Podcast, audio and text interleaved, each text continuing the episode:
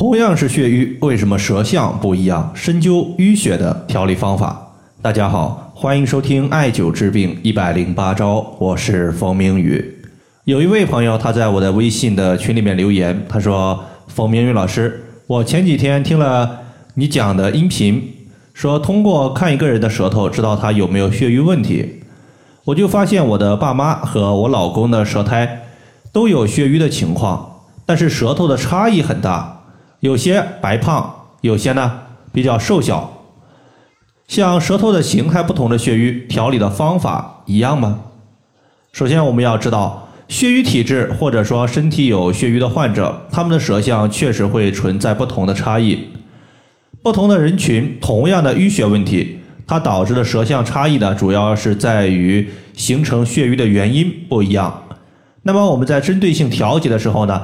大方向是一样的，但是整体的调节思路和方法可能会略有差异。那么，首先我们要知道如何来判断自己有没有血瘀问题呢？在这里呢，有两点可以进行参考。第一，我们看一下自己的舌头下方的两条青筋是否明显。如果青筋是若隐若现的，那么说明我们的是正常情况。如果下方的两条青筋特别的粗大，呈现黑紫色。那就是典型的血瘀。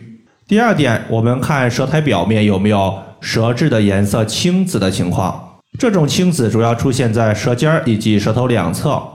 知道了自己有没有血瘀问题，那么接下来呢，咱们说两种比较典型的情况。第一种情况就是今天这位朋友他所说的，舌体胖大，并且呢舌头边缘有齿痕，这个呢是典型的有湿气。就像人体的舌头有了湿气，海绵就相当于是有了水，海绵有了水，它就会鼓胀。舌头有了湿气，它同样会鼓胀。鼓胀之后，舌体胖大，它压在我们的舌头两侧，会形成边缘性的齿痕。而湿气积聚久了，会形成痰，痰它是粘稠的，不容易移动，所以。痰淤堵血管，影响气血的运行，会导致血瘀的出现。这类患者他的典型表现呢，就是身体疲劳乏力，感觉嗓子有痰，但是呢咳不出去，时间久了还容易长脂肪瘤。此类患者可以重点艾灸一个穴位，叫做丰隆穴。丰隆穴我们把它称之为祛湿化痰第一要穴，既可以调节痰湿的问题，对于湿气也有去除的效果。这个穴位在外踝尖上八寸，距离胫骨前缘两横指。第二个呢，就是舌头的两侧鼓胀，并且呢，舌头中间凹陷，这个是典型的气滞血瘀现象。我们都知道，舌头的两侧归属于肝胆，两侧鼓胀偏高，说明两侧局部的瘀滞比较多。而中医经常说，肝主疏泄，可以调畅人体的气机。所以，此类舌象说明患者的气机不畅，情志不舒。中医经常说，气为血之帅，血为气之母。那么气机不畅，那就气不顺，气不顺，那么气就无法有效的推动血液运行。此时呢，就形成了气滞则血瘀的问题。这类患者的典型表现就是容易易怒，爱生闷气，甚至呢，经常发现我们肋骨的两侧特别的胀痛。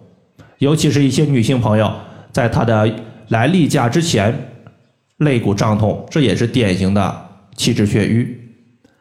此类患者可以重点艾灸一下太冲穴。太冲穴作为肝经的原穴，具有疏肝理气的效果。首先呢，这个穴位我们找的时候，先找到足背的第一和第二脚趾，顺着它的脚趾缝向上推，推到骨头的前方推不动了，那么骨头前方的凹陷就是太冲。上述的两个穴位呢，它其实是针对这两种情况进行针对性的调节。那么很多朋友可能会问：当我分不清楚自己是什么情况的时候，有没有针对血瘀问题通用的调节方法呢？其实也是有的，通用的方法大家都能用，只是针对不同的体质，它的效果可能会针对性略差。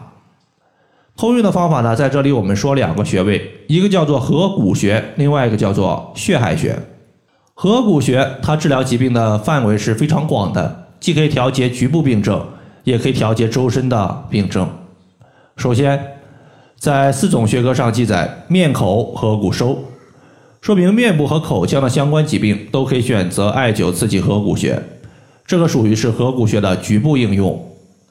其次，合谷穴它归属于大肠经，而大肠和肺为表里关系，所以合谷穴也可以调节肺的情况。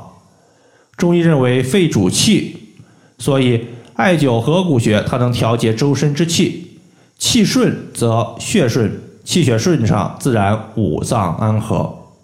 那么合谷穴其实就是在人体手的虎口位置。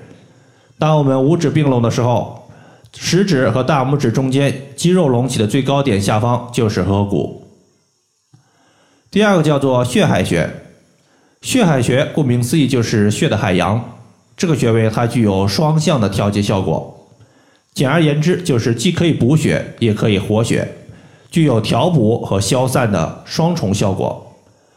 而血海穴调节人体的血瘀问题，其实就是利用了血海穴的一个消散淤血的功效。当然，如果你贫血、气血不足，用血海穴同样可行。那么这个时候用的就是它的一个调补的效果。血海穴呢？首先，我们在膝关节你会发现，我们的膝盖骨类似于一个椭圆形。那么在椭圆形的内侧边缘向上两寸就是血海穴的所在。好了，以上的话就是我们今天针对淤血的情况，就和大家分享这么多。如果大家还有所不明白的，可以关注我的公众账号“冯明宇艾灸”，姓冯的冯，名字的名，下雨的雨。感谢大家的收听，我们下期节目再见。